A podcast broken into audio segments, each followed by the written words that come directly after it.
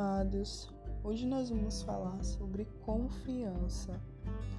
A confiança, ela é oposta ao medo e à dúvida. Eu fui buscar no dicionário alguns significados.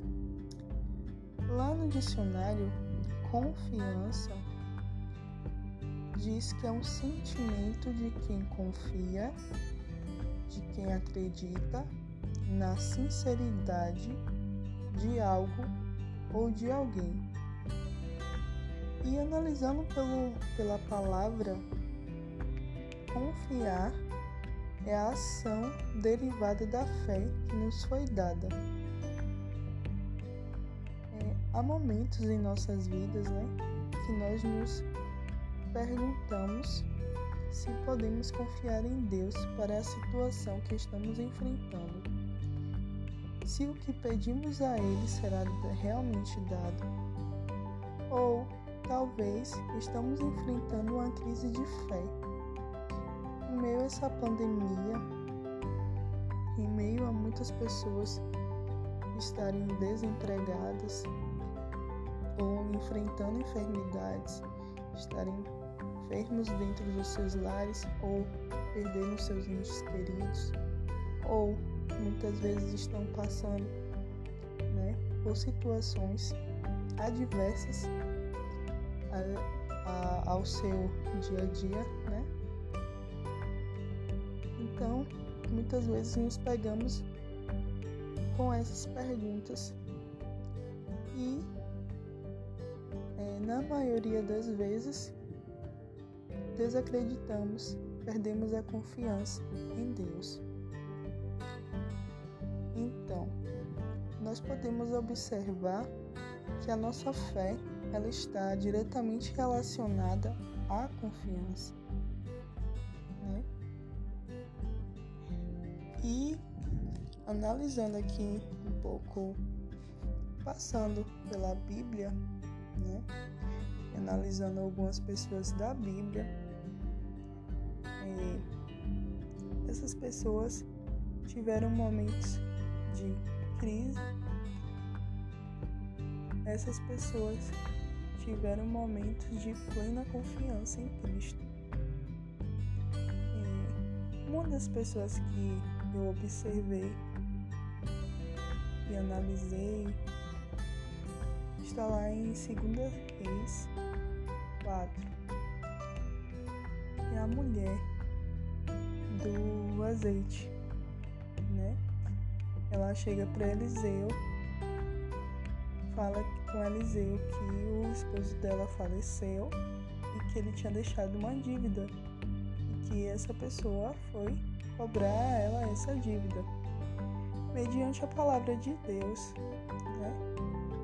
É, Eliseu fala com ela para ela, pra, para ela pegar todas as vasilhas que tiverem, além das vasilhas dela, ela sair pedindo aos vizinhos vasilhas emprestadas. Ela fechar a porta da casa dela com os filhos dela e lá ela encher os vasos né, de azeite até terminar. Mediante essa palavra, essa mulher ela confiou naquilo que o profeta estava falando, em meio à circunstância que ela estava vivendo. Que observei que ela poderia muito bem ter desacreditado e não ter vivido tudo aquilo que ela viveu, né? É, não ter pagado, ela não teria conseguido pagar a dívida e o filho dela iria ser escravo, ser levado como escravo, os dois filhos dela. Mas ela confiou na palavra. Outra passagem bíblica que me chama muita atenção também é sobre os discípulos de Deus estarem dentro de um barco, né? E é, ao vê-lo, né, os discípulos, ao vê-lo, Jesus, andando sobre as águas, eles tiveram um pouco de medo, ficaram temerosos.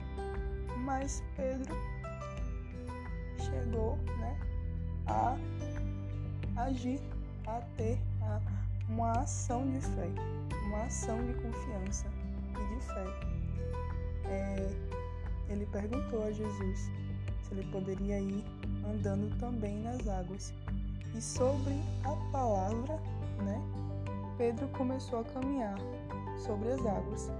Mas teve um momento em que Pedro tirou os olhos dele da palavra né, de Cristo Jesus. Então ele simplesmente é, afundou. Então o que a gente pode observar é que precisamos andar, caminhar sobre a palavra de Deus, sobre as promessas que Deus tem para as nossas vidas. Precisamos entender que Deus não opera no nosso tempo. Ele é atemporal e ele conhece o futuro que ele preparou para as nossas vidas. Né? É, o que eu vi em mim né, esses dias e o que mais machu me machuca é quando eu penso mais nas coisas terrenas do que na minha posição celestial. Quando eu tiro o meu foco do reino de Deus, quando eu tiro o meu foco em que, em que em quem eu sou em Cristo e começo a focar nas coisas terrenas, isso me faz afundar, né? Como Pedro. Quando eu penso muito no que o mundo diz, né? Eu começo a afundar. Quando eu penso no que as pessoas me falam, eu começo a afundar e começo a é, a, a, esperança, né, a confiança começa a me desanimar né, e a me perder no foco que Deus já tem me dado, já tem confirmado no meu coração.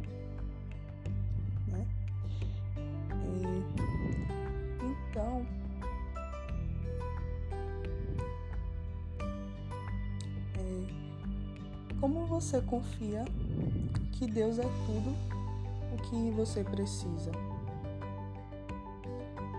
A gente pode observar né, e analisar que confiar quando a gente está nos momentos de crise em Deus é muito valioso quanto a gente está nos cumes né, das montanhas, quando a gente está na parte alta, quando a gente está bem.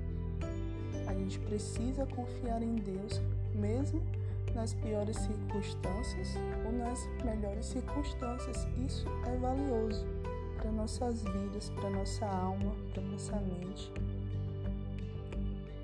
E vale lembrar que somos chamados de acordo com o propósito de Deus para as nossas vidas.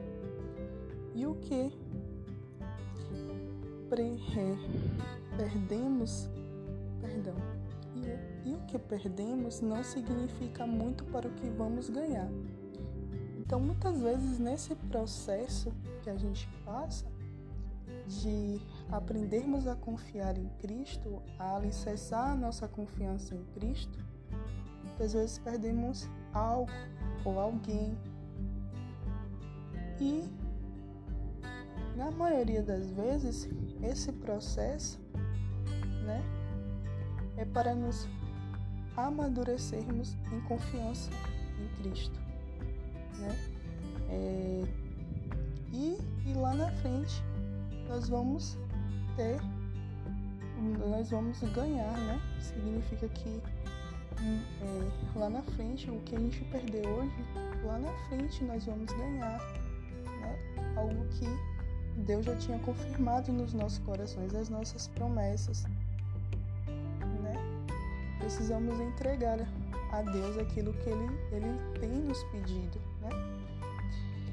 É, eu queria só comentar uma passagem lá de Romanos 8:28, que fala assim: Pois sabemos que todas as coisas trabalham juntas para o bem daqueles que amam a Deus, daqueles a quem Ele chamou de acordo com seu plano.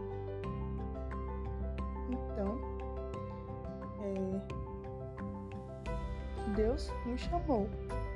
Ele, ele nos entregou algo para as nossas vidas. Isso a cada dia mais, a cada dia que passa, a cada dia que a gente vai nos envolvendo, nos relacionando, nos relacionando com Cristo, ele, ele vai confirmando no nosso coração, dia após dia, aquilo que Ele quer para as nossas vidas. Mas, para a gente viver as promessas, é preciso ter a ação de confiança, ter fé e ação de confiança. É difícil, mas Deus, é, Ele nos, nos dá força, né? Todos os dias. E é isso, essa mensagem que eu queria falar, né, trazer aqui nesse áudio. Espero que Deus possa edificar, né, a cada um que está me ouvindo. E é isso, e eu queria deixar uma pergunta, uma pergunta não, eu queria deixar uma, uma atividade, né, para que você venha escrever as razões pelas quais você luta para confiar em Deus. E depois que você escrever essas razões, você ora para Deus para superar essas dúvidas que ainda existem né, no coração. E é isso.